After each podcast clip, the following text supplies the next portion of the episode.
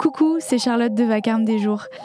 Je sais, il n'y a jamais de pub d'habitude au début de ce podcast.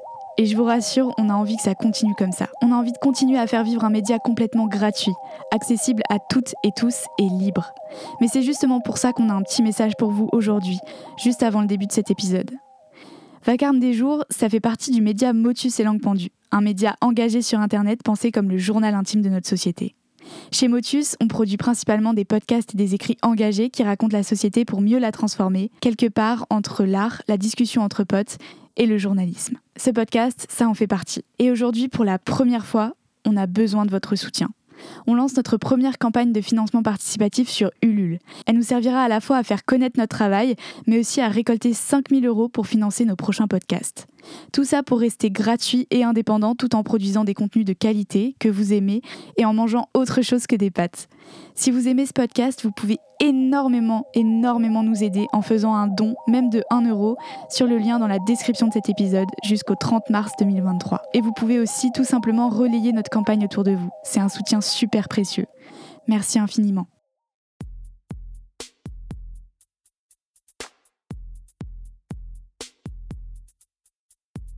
Salut, c'est Charlotte. Salut, c'est Marius. Et depuis deux ans, on vous raconte notre société dans Vacarme des jours. Vacarme des jours, ou VDJ pour les intimes, c'est un podcast pour penser l'actualité entre nous, produit par Motus, le média. Chaque semaine, on se penche sur une question qui traverse notre société en donnant nos points de vue en toute subjectivité. Une fois par mois, on joue aussi à l'avocat du diable pour vous donner des arguments qui éclairent un débat particulier. Bref, on est là pour vous parler de la société depuis la société et lui redonner des contours humains. Notre but, faire vivre notre temps et reprendre le pouvoir sur nos destins communs en les racontant. Salut Pardon, je suis en train de m'étouffer. J'ai une pastille? Oh putain. Bonjour. Comment allez-vous? Tu parles à moi?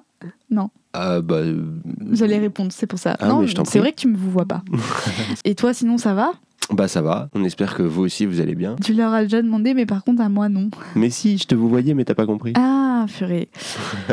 bon, on se retrouve pour la chronique du monsieur. De quoi tu, de quoi tu nous parles? Eh ben on va parler de euh, chat euh, GPT puisqu'on est francophone. Oui, alors je dis chat GPT parce que je pourrais dire euh, chat GPT, mais je vais le dire tellement de fois dans ma chronique que je sais que je vais finir par me planter, donc autant faire ça depuis le début. Donc pour petit rappel, ChatGPT, c'est ce chatbot, donc ce robot conversationnel à qui on peut écrire sur Internet et qui nous répond à peu près euh, bah, tout ce qu'on a envie qu'il nous réponde en fait. ChatGPT, c'est le sujet qui excite tout le monde en ce moment. On les voit hein, sur les plateaux, tous ces chroniqueurs et ces chroniqueuses qui, euh, heureux de pouvoir arrêter deux secondes de défendre la réforme des retraites face à l'opposition pour parler d'autre chose, tantôt s'indignent devant de fausses dissertations, tantôt jouent les ébahis devant notre cher progrès humain. Non mais vous vous rendez compte, c'est hallucinant. Le truc peut écrire des bouquins quoi. Bref, ils sont tout frétillants et on va essayer de voir de quoi ils retournent. Bon alors personnellement déjà j'ai un réflexe qui consiste un peu à me méfier de tout ce qui fait la une partout dans les médias et qu'on décrit comme totalement révolutionnaire. Parce que j'ai souvent l'impression qu'en fait on cherche plus à me mettre dans un camp ou à me faire digérer une mode plutôt qu'à me renseigner sur le monde. Mais là comme c'est un gros morceau et que quand même il peut écrire des bouquins, voyons un peu ChatGPT, est-ce que ça va vraiment changer nos vies? Et quelles sont ses implications politiques, tiens, s'il en est Bon, ça, ça fait deux petites questions, mais qui ont beaucoup de réponses possibles. Du coup, je me suis dit que pour cette chronique, j'allais y aller un peu en mode iceberg de ChatGPT. Je sais pas si vous voyez ce que c'est les vidéos iceberg qui fleurissent sur YouTube depuis, euh, je sais pas, à peu près un an. C'est des vidéos qui partent de la globalité d'un sujet et qui creusent de plus en plus profondément dedans pour arriver à des choses euh, assez obscures et peu connues du grand public. Bon, on va essayer de faire à peu près ça. Du coup, dans un premier temps, qu'est-ce que c'est ChatGPT? Donc, ChatGPT, c'est un robot conversationnel, comme je l'ai dit, qui est basé sur un modèle de langage. Un robot conversationnel basé sur un modèle de langage. J'espère que c'est clair. Fin de la chronique. Non, bon, ce blague à part, ça en vrai, déjà c'est hyper important à comprendre pour réfléchir aux implications du truc. Parce que le fait que ça repose sur un modèle de langage, ça veut dire que son mode de fonctionnement, c'est pas de chercher des connaissances dans une base de données pour te les restituer quand tu lui poses des questions, mais c'est d'essayer de prédire les meilleures suites de mots possibles en tant que réponse. C'est un peu comme le T9 de notre téléphone, le prédicteur de texte, mais en beaucoup, beaucoup, beaucoup plus performant. Donc en gros, pour construire un petit chat GPT, on lui fait bouffer des tas et des tas de textes qu'on appelle données d'entraînement. Et une fois qu'il a avalé toutes ces données d'entraînement, eh ben, il se base sur ses connaissances pour nous répondre. Donc en fait, il limite à partir de tout ce qu'il a engrangé. Mais du coup, comment on fait pour le réguler? C'est ça la deuxième question. Bah oui, il faut bien faire en sorte qu'il soit une personne respectueuse, notre petit robot. Et si on lui file à bouffer tout ce qu'il y a sur Internet, il risque de devenir nazi et sexiste en, rien de temps. C'est ici qu'entrent en jeu des correcteurs humains. Donc il y a des correcteurs humains dans le choix des données d'entraînement, mais on ne sait pas vraiment. Euh, ChatGPT, moi j'ai essayé de le cuisiner, ça m'a pris euh, bien 45 minutes et il me donnait que des réponses très très vagues et très très floues sur euh, ce que sont ces données d'entraînement. Juste pour préciser, ChatGPT, quand on lui demande, il explique que ces données d'entraînement sont le plus représentatives possible, des genres, des sexes, des ethnies, etc. Enfin bref, c'est un vrai petit wokiste sur pattes, mais on sait pas vraiment comment sont sélectionnées et triées ces données.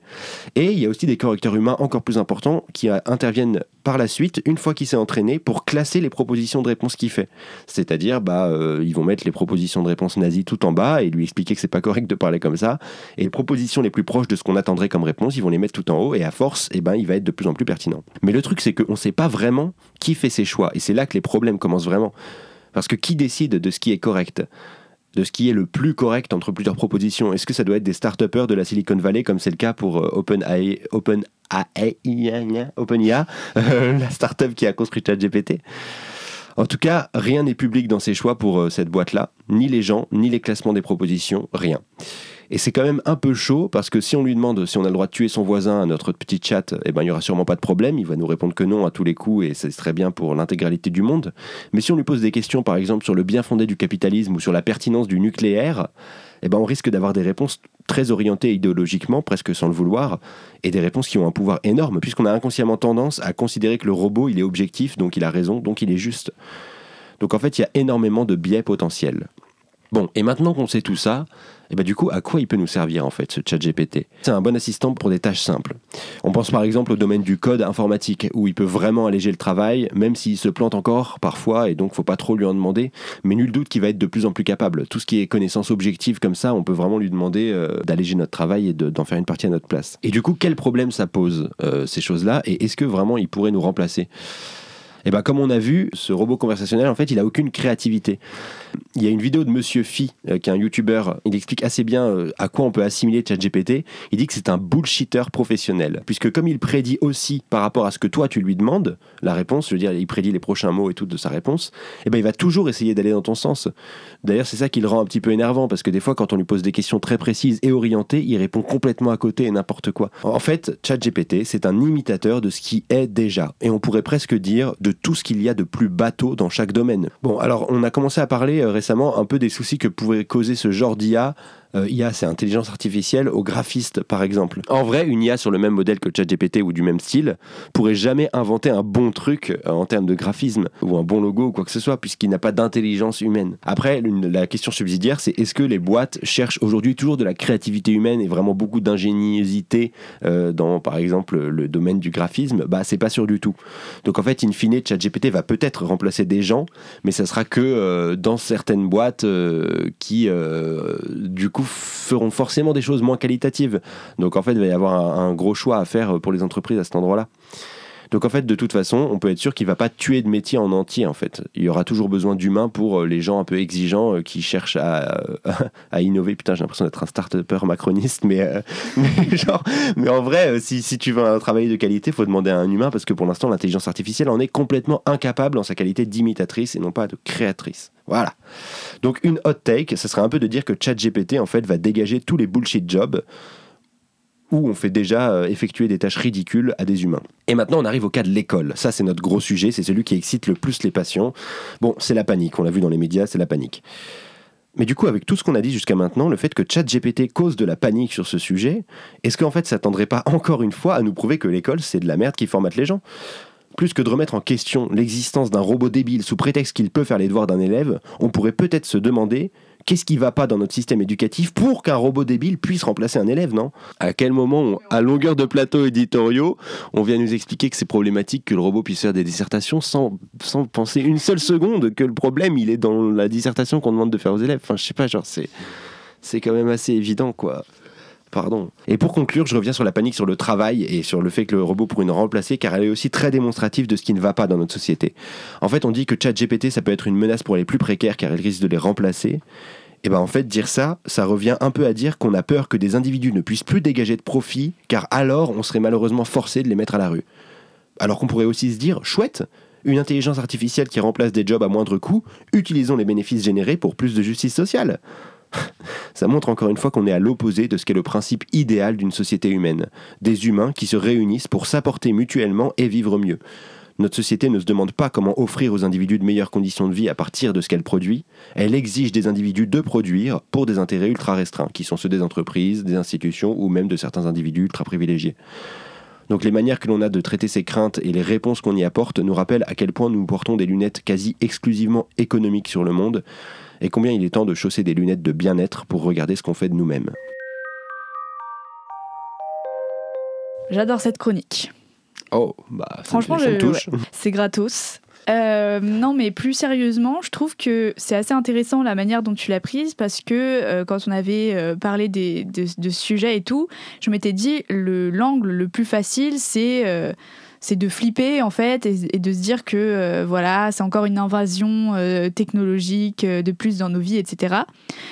Et je trouve ça hyper intéressant de renverser le raisonnement et alors qu'on est en plein débat sur bah, le droit à la paresse, par exemple, euh, l'une des acceptations qu'on pourrait faire de l'intelligence artificielle dans nos vies, bah, c'est ce que tu dis en fait, c'est que ça nous libérerait du temps. Euh, justement, peut-être que ça libérerait du temps plus précisément à des gens qui font des bullshit jobs euh, qui servent pas à grand chose à part gagner un salaire de cadre et qu'on pourrait en fait passer, passer plus de ce temps à faire ce que les robots eux ne savent pas faire, c'est-à-dire bah, utiliser notre intelligence relationnelle par par exemple.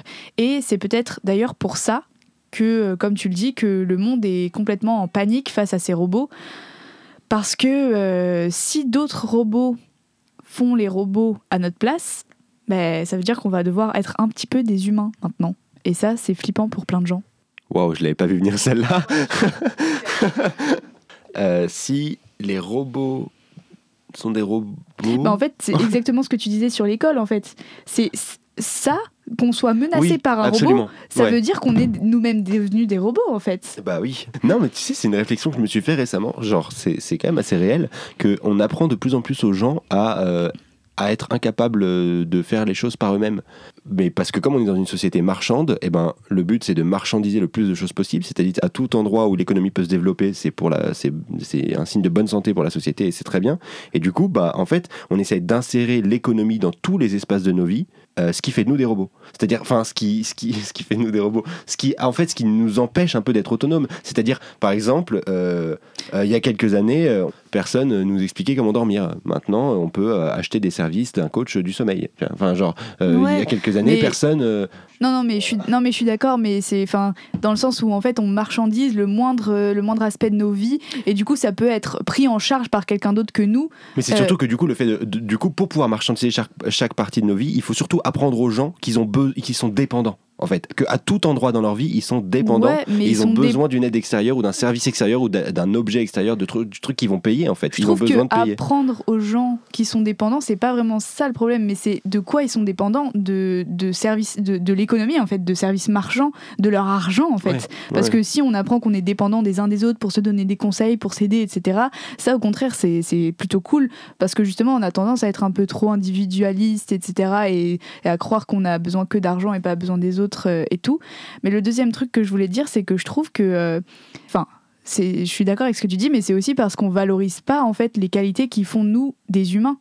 Genre justement euh, le fait de prendre, enfin de, enfin les émotions qu'on peut ressentir, les, les, liens qu'on a vis-à-vis des autres et qui sont absolument pas rationnels ou logiques en fait, mais mais juste dont on devrait tellement prendre soin parce que c'est aussi super une super force et tout dans la vie.